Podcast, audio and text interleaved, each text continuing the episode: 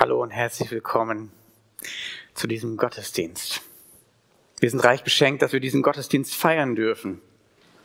Aber auch ich bin reich beschenkt. In diesem Mal, Jahr bin ich zum ersten Mal Papa geworden. Kaum war unser kleiner Jonathan auf der Welt, und die ersten Babyfotos und Babyvideos wurden durch äh, Instagram und durch WhatsApp-Gruppen geteilt an Freunde und Verwandte. Da kam mit den Glückwünschen immer ein Satz zurück. Der sieht ja aus wie so ein kleiner Mini-Johannes. Der ist dir ja wie aus dem Gesicht geschnitten.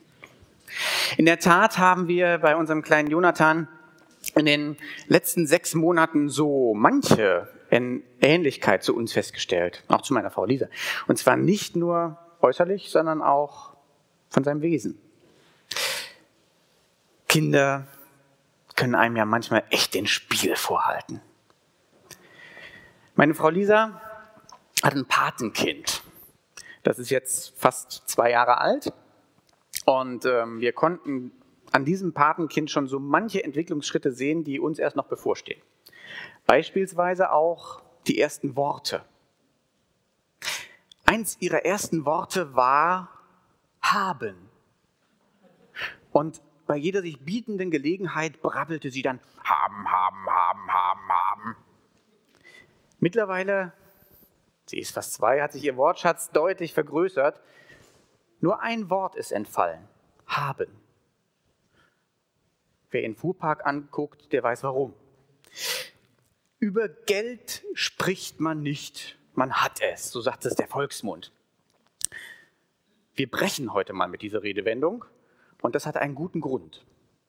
Randy Alcorn, ein amerikanischer Theologe, hat mal nachgerechnet, dass 15 Prozent von dem, was Jesus gesagt hat, irgendwie mit dem Thema Geld zusammenhängt.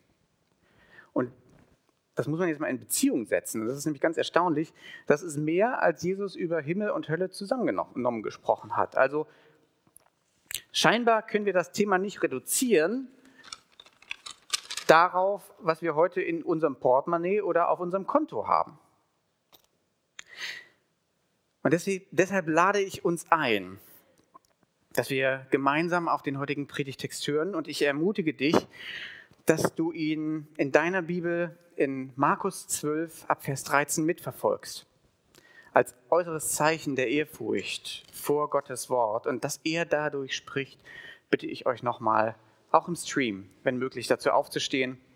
Und bevor ich das heilige Wort Gottes lesen werde, wollen wir noch einige Augenblicke der Stille haben, damit du ihn mit einem kurzen Gebet bitten kannst, zu dir zu sprechen.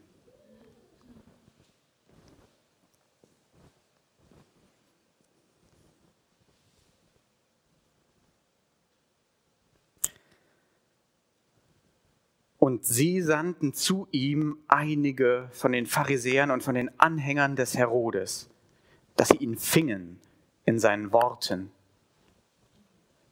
Und sie kamen und sprachen zu ihm, Meister, wir wissen, dass du wahrhaftig bist und fragst nach niemanden, denn du siehst nicht auf das Ansehen der Menschen, sondern du lehrst den Weg Gottes Recht. Ist's recht, dass man dem Kaiser Steuern zahlt oder nicht? Sollen wir sie zahlen oder sollen wir sie nicht zahlen? Er aber merkte ihre Heuchelei und sprach zu ihnen, was versucht ihr mich? Bringt mir einen Silbergroschen, dass ich ihn sehe. Und sie brachten ihn. Da sprach er zu ihnen, welches Bild und welche Aufschrift ist das? Sie sprachen zu ihm, des Kaisers. Da sprach Jesus zu ihnen, Gebt dem Kaiser, was des Kaisers ist, und Gott, was Gottes ist. Und sie wunderten sich über ihn. Evangelium unseres Herrn Jesus Christus. Ihr dürft gerne wieder Platz nehmen.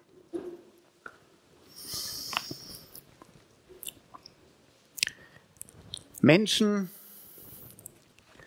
sind immer wieder mit den unterschiedlichsten Fragen zu Jesus gekommen.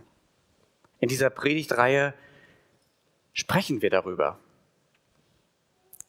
Vor zwei Wochen haben wir davon gehört, Jesus, bist du der versprochene Messias? Und letzte Woche, Jesus, Hilfst du mir? Das sind existenzielle Fragen, Fragen, die eine innere Not ausdrücken. Heute geht es um einen ganz anderen Typus der Frage. Es geht um eine Fangfrage. Ganz zu Anfang sagt Markus ganz deutlich, dass die Fragesteller zu Jesus kamen mit dem Zweck, ihn in seinen Worten zu fangen. Sie wollten nur eins, ihm eine Falle stellen. Und das hatten sie schon häufig probiert. In den letzten drei Jahren seines Wirkens waren sie damit leider bloß immer wieder gescheitert. Überall, wo Jesus auftauchte, sammelte er Menschenmassen um sich und predigte vom Reich Gottes. Und das war eine richtige Bewegung. Die Reichweite von Jesus fing ganz klein an und wurde immer größer. Was wäre jetzt eigentlich, wenn dieses Reich Gottes eine Revolution wäre? Wenn plötzlich eine Revolution in Israel losgetreten würde? In Jerusalem war er jetzt immerhin schon angekommen, der Hauptstadt. Also wo bitte sollte man das am besten machen, wenn nicht in dieser Hauptstadt? Nein, so weit durfte es nicht kommen. Und so findet sich hier eine ganz besondere Allianz zusammen. Da sind die Pharisäer, die geistliche Elite damals, die besten Kenner der Tora. Sie legten Wert auf die genaue Einhaltung von Gottes Gesetz diesem Gesetz haben sie noch hunderte weitere Regeln dazugefügt. Und das alles lehren sie jetzt dem Volk. Als die Abgesonderten, das bedeutet nämlich ihr Name, stehen sie jeglichem fremden Einfluss ablehnend gegenüber. Und so ist klar, dass sie auch dem Einfluss der römischen Besatzung gegenüberstehen. Also die geistliche Elite. Und auf der anderen Seite arbeiten sie jetzt plötzlich mit den Anhängern des Herodes zusammen. Herodes Antipas war Herrscher über Galiläa, einem Gebiet im Norden Israels. Und das, da lag auch der Ort Nazareth. In Nazareth, da war Jesus aufgewachsen. Und nach ähm, dem Recht damals war es so, dass Herodes juristisch zuständig gewesen wäre für eine mögliche Verurteilung von Jesus. Also musste man sich da irgendwie zusammenfinden und kooperieren diese Allianz, dieses Zweckbündnis aus religiöser und politischer Elite scheint ja eigentlich ungewöhnlich, aber schon ganz am Anfang des Markus-Evangeliums hat er sich das angebahnt.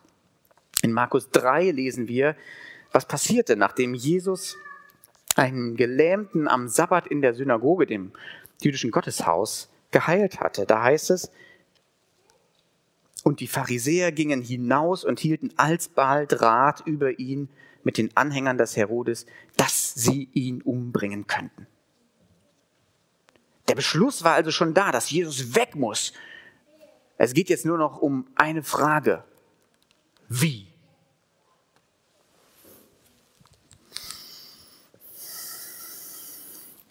Wie konnten sie Jesus aus dem Spiel nehmen? Wie konnten sie Jesus auf die Bretter schicken? Für so ein Spiel brauchst du ja wirklich einen K.O.-Treffer, ja? Und um so einen K.O.-Treffer zu landen, da brauchst du eine exzellente Technik und eine richtig gute Taktik. Und genau die hatten sie. Genau die hatten sie. Zunächst kommen sie zu Jesus und schleimen erstmal so richtig rum. Ernst gemeint haben sie das Ganze, was sie da gesagt haben, wohl nicht, aber das war ja egal. Was ich besonders finde an dieser Stelle, ist der Humor Gottes.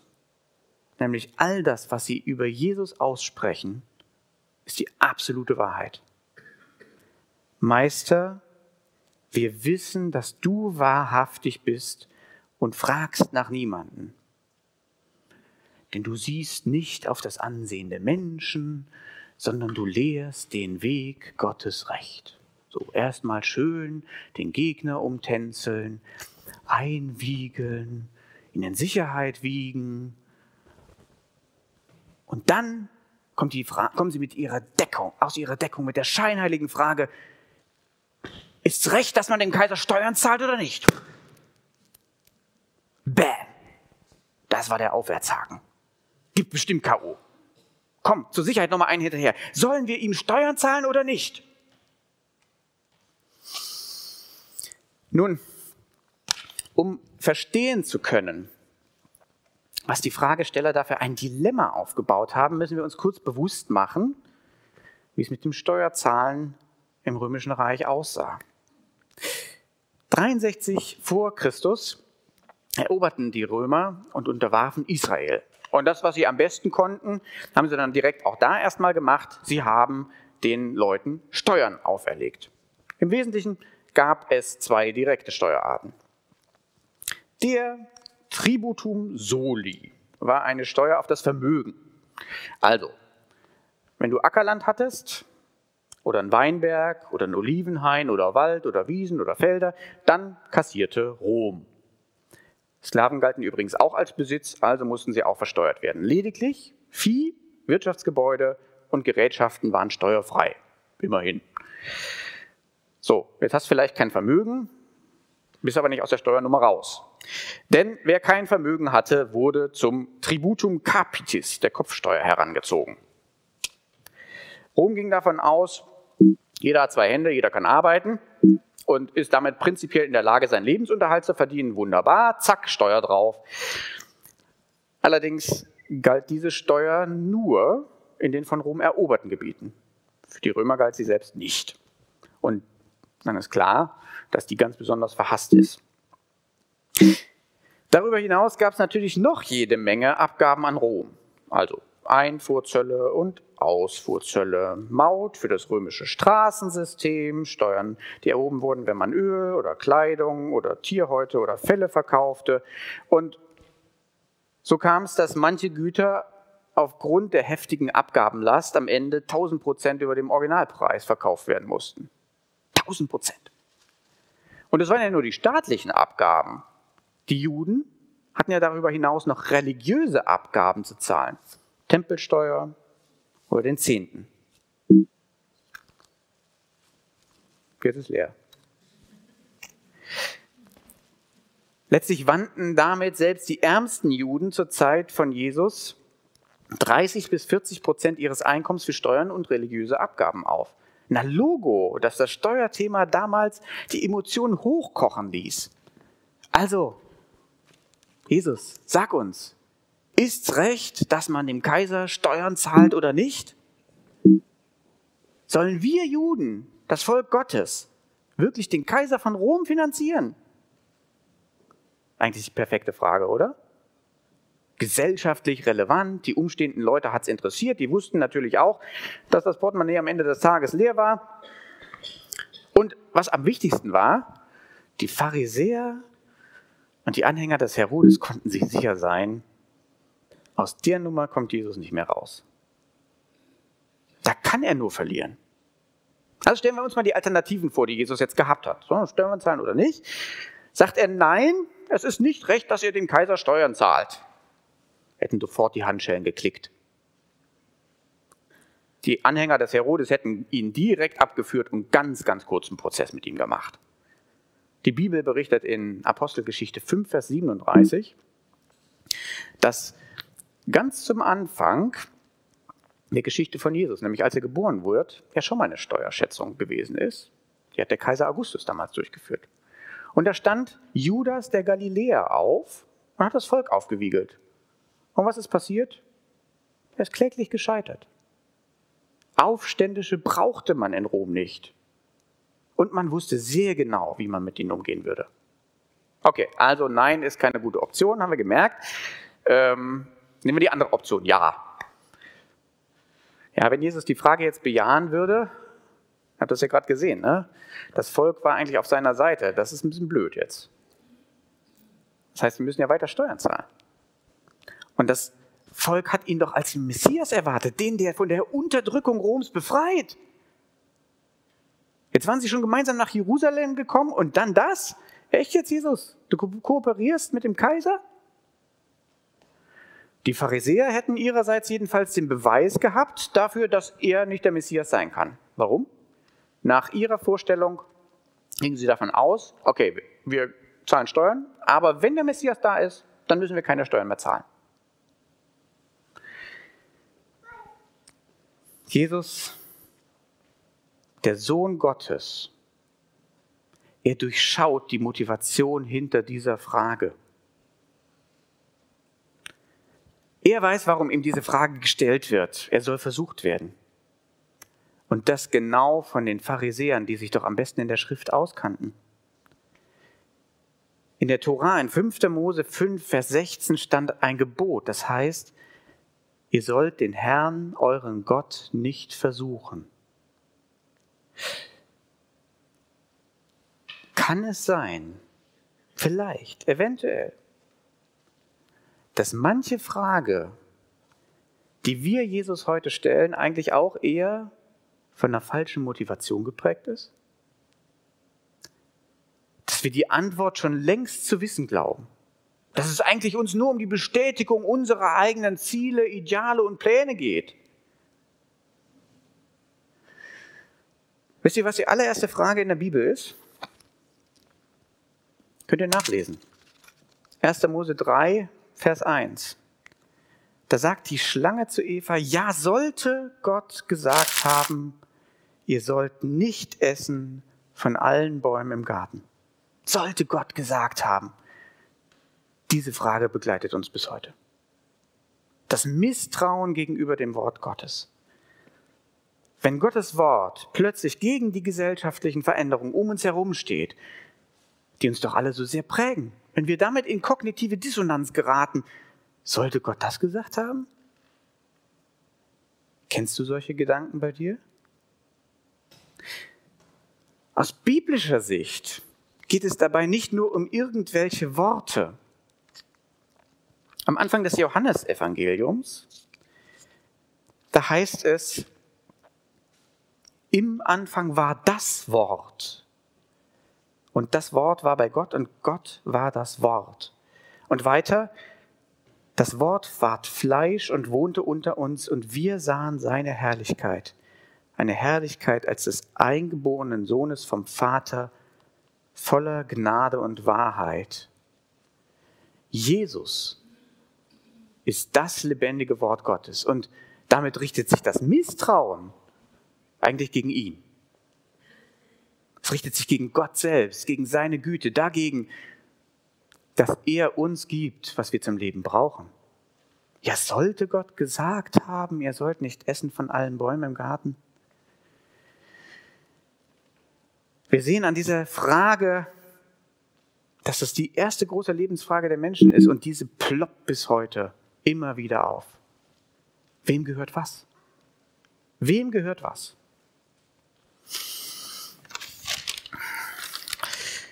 Neulich war ich mit dem Zug unterwegs und ähm, war schon ein bisschen kälter. Im Bahnhof hatte ich ein bisschen Zeit, also was habe ich gemacht? Ich bin in die Bahnhofsbuchhandlung gegangen und habe ein Buch gefunden. So.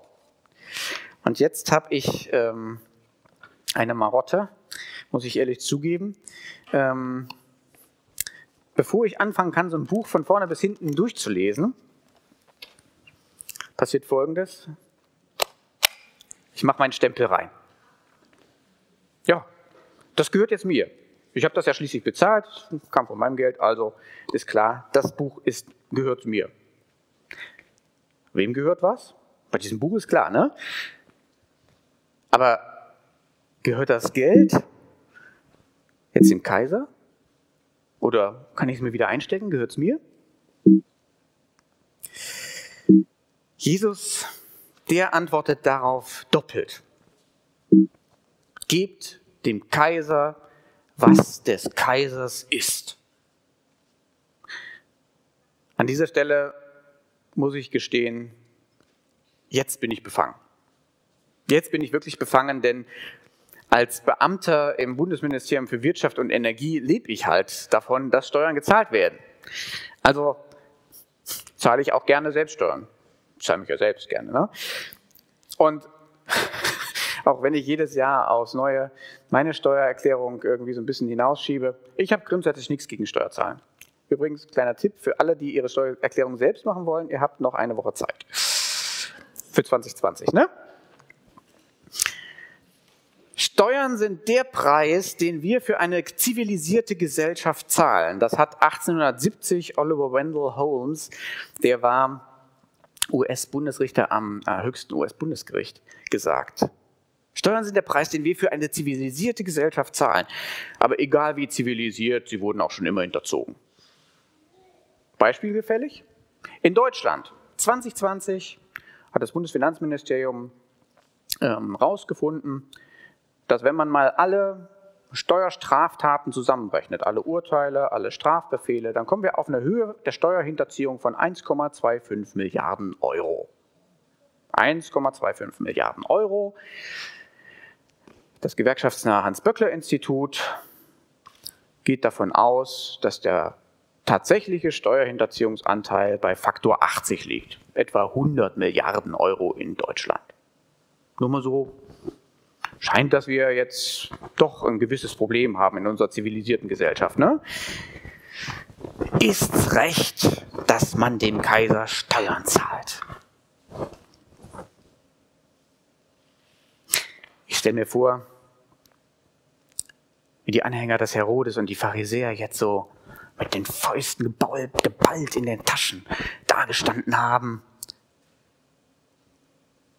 und gespannt waren darauf, was Jesus sagen würde. Und dann sagt Jesus, was ist denn auf der, habt ihr, habt ihr eine Steuermünze dabei? Zeig doch mal her.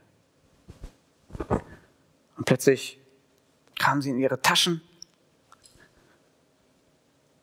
ziehen die Hand raus und öffnen die Faust, mit der sie zwar ordentlich austeilen konnten, aber nicht geben konnten. Und da ist die Steuermünze.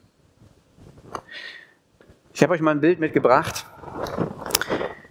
Dann können wir das direkt mit nachverfolgen. Auf der Vorderseite war der römische Kaiser Tiberius. Das war der Herrscher damals in der Zeit, als Jesus unterwegs war, abgebildet. Und da stand in dieser Inschrift, ich übersetze das gleich, Tiberius Caesar des göttlichen Augustus Sohn Augustus. Er ist die höchste staatliche Autorität und deswegen hatte auch er allein das Recht, Münzen zu prägen. Mit seinem Gesicht garantierte er die Wertstabilität dieser Münzen. Und das ist ja auch schon mal was, ne? also schon wichtig für so ein Wirtschaftssystem. Auf der Rückseite wurde dann die Göttin Victoria, die Siegesgöttin, abgebildet. Historiker haben herausgefunden, dass die Gesichtszüge, die da auf dieser Münze drauf sind, die Gesichtszüge der Mutter des Kaisers sind, die Livia hieß. Ganz interessant. Also, Kaiser und Göttin. Und jetzt ist natürlich sofort klar, warum die Juden ein Problem mit dieser Steuermünze hatten.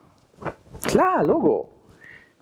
Wenn ihr mal in die zehn Gebote schaut, 2. Mose 20, da heißt es gleich am Anfang, Du sollst dir kein Bildnis noch irgendein Gleichnis machen, weder von dem, was oben im Himmel, noch von dem, was unten auf Erden, noch von dem, was im Wasser unter der Erde ist. Schon komisch, oder? Ist ja mal kein Problem, das in ihrer Tasche mit rumzutragen. Na klar, alle miteinander haben davon profitiert. Es gab ein tolles Wirtschaftssystem. Das Land hatte Frieden. In, Israel hatten sie sogar Privilegien. Die Juden hatten extra Privilegien vom Kaiser in Rom äh, eingeräumt bekommen bezüglich ihrer Religionsausübung, dass sie die machen durften. Und der Staat hat natürlich auch die Infrastruktur ausgebaut. Haben super von profitiert. Aber sobald es darum ging, den Beitrag zu leisten, gab es gute theologische Gründe, warum man das nicht konnte. Jesus deckt so diese Heuchelei auf und er weist sie an, gib dem Kaiser, was des Kaisers ist. Jesus sagt, ja, es ist erlaubt, Steuern zu zahlen, es ist sogar von Gott geboten. Auf der Münze, da ist doch das Bild des Kaisers. Dann gibt ihm doch sein Bild zurück als Steuer. Ist doch kein Problem. Er hat den Prägestempel draufgepackt. Dann ist es, gehört ihm. Jesus war nicht staatsfeindlich. Das muss ich an dieser Stelle betonen. Jesus war nicht staatsfeindlich. Die Juden haben Jesus, wie wir in Lukas 23, Vers 2 dann später lesen werden, zwar vor Pontius Pilatus dann vorgeworfen, er würde sie abhalten davon, Steuern zu zahlen im Kaiser. Was hat Jesus nie gemacht? Oder habt ihr es anders gehört? Gebt dem Kaiser, was des Kaisers ist. Die Apostel haben diese Lektion gelernt. Wir haben das vorhin schon gehört in der Lesung aus 1. Petrus 2. Und auch Paulus schreibt im Römerbrief ab in Kapitel 13 ab Vers 1, Jedermann sei untertan der Obrigkeit, die Gewalt über ihn hat. Denn es ist keine Obrigkeit außer von Gott, wo aber Obrigkeit ist, ist sie von Gott angeordnet. Darum, wer sich der Obrigkeit widersetzt, der widerstrebt Gottes Anordnungen, die ihr aber widerstreben, werden ihr Urteil empfangen. Darum ist es notwendig, sich unterzuordnen, nicht allein um der Strafe, sondern auch um des Gewissens willen. Deshalb zahlt ihr ja auch Steuer, denn sie sind Gottes Diener. Auf diesen Dienst beständig bedacht. So gebt nun jedem, was ihr ihm schuldig seid. Steuer, dem Steuer gebührt, Zoll, dem Zoll gebührt. Furcht, dem Furcht gebührt, Ehre, dem Ehre gebührt. Wow. Auch Christen sind dem Staat etwas schuldig. Das kündigt sich übrigens schon im Alten Testament an. Als die Juden im babylonischen Exil waren, auch wieder unter fremder Herrschaft, da lässt Gott durch den Propheten Jeremia ausrichten, suchet der Stadt Bestes, dahin ich euch habe wegführen lassen und betet für sie zum Herrn. Denn wenn es ihr wohl geht, so geht es auch euch wohl. An dieser Stelle könnte ich jetzt ein Fass aufmachen zum Verhältnis von Christen und Staat und wie sich das so in der Kirchengeschichte alles entwickelt hat. Können wir vielleicht mal eine Predigtreihe zu machen. Das ist eine ganz spannende Frage, aber es würde diesen Rahmen der Predigt sprengen. Ich möchte mich stattdessen auf einen praktischen Gedanken für dich mal zurückziehen. Wann hast du das letzte Mal für Politiker oder für Staatsdiener gebetet? Wann hast du sie im Namen Jesus gesegnet? Wann hast du Gutes über ihn ausgesprochen? Wann hast du sie unterstützt in ihrer Arbeit? Kennst du deine Bundestagsabgeordneten, deine Landtagsabgeordneten, deine Europaparlamentarier oder auch deine Stadtvertreter? Wir sind ihnen Gebet schuldig. Ich habe diese ganzen Leute, die ich gerade aufgeführt habe, also meine Bundestagsabgeordneten und Parlamentarier, bei Instagram abonniert. Geht einfach, ist nur ein Klick. Und ähm, dann kriege ich immer mit, was die so sagen und was die so tun. Nicht immer teile ich ihre Meinung. Muss ich auch nicht. Du musst auch nicht immer ihre Meinung teilen. Aber unser Job ist es nicht, auf Facebook Dislikes zu geben. Unsere Kompetenz sollte auch nicht darin gemessen werden, richtig vernichtende Kommentare unter irgendwelche Positionen zu schreiben. Warum das alles nicht geht. Oder warum es doch anders sein muss. Unsere Kompetenz liegt darin, dass wir für diese Menschen beten. Jetzt laufen gerade Koalitionsverhandlungen. Wie wär's? Einfach mal die Bundestagsabgeordneten, die dich betreffen, aufrufen und für sie beten. Natürlich neben dem Steuerzahlen, ist klar. Ich bin überzeugt, wenn du das in der nächsten Woche machst, macht das einen Unterschied. Jesus sagt also, gebt dem Kaiser, was des Kaisers ist, und, jetzt kommt das zweite, gebt Gott, was Gottes ist. Ja, was ist denn Gottes? Gleich im ersten Kapitel der Bibel, in der Schöpfungsgeschichte, gibt es einen Satz, den die Juden bei dem Bild, das Jesus hier gebraucht hat, garantiert im Kopf hatten. Und Gott schuf den Menschen zu seinem Bilde, zum Bilde Gottes schuf er ihn und schuf sie als Mann und Frau. Merkt ihr was? Das ist genau das mit dem Bild wieder. Vorhin haben wir in Psalm 24 gelesen, die Erde ist des Herrn und was darin ist, der Erdkreis und die darauf wohnen. Denn er hat ihn bereitet über den Meeren gegründet und über den Wassern bereitet. Gott als Schöpfer dieser Welt gehört alles. Wem gehört was? Das ist ja mal radikal, ne? Das ist richtig radikal. Manfred Siebert, ein christlicher Liederdichter, hat diesen Gedanken für mich sehr treffend zusammengefasst. Was wir so fest in Händen halten, das ist uns alles nur von Gott geliehen. Wir können es verwalten, wir können es gestalten und geben es zum Schluss zurück an ihn. Das Leben sieht ganz anders aus, wenn wir es mit Gottes Augen sehen. Wir lernen anders mit der Welt und mit uns selber umzugehen.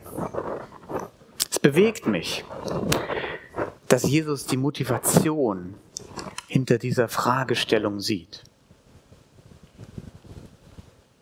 Und dass er überhaupt eine Antwort gibt.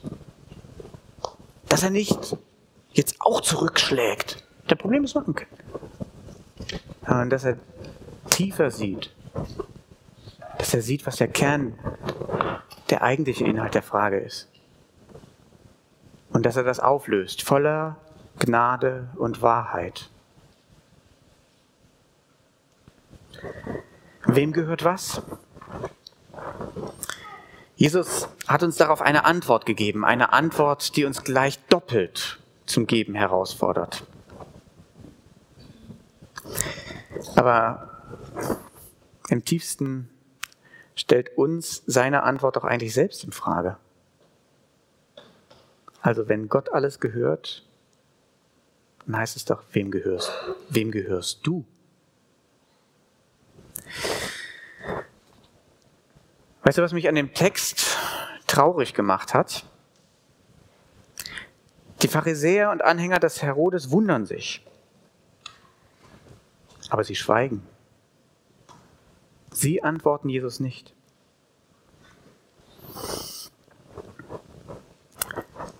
Gib dem Kaiser, was des Kaisers ist, und Gott, was Gottes ist. Jesus hat eine Antwort gegeben, die eigentlich diese Frage beinhaltet, wem gehörst du?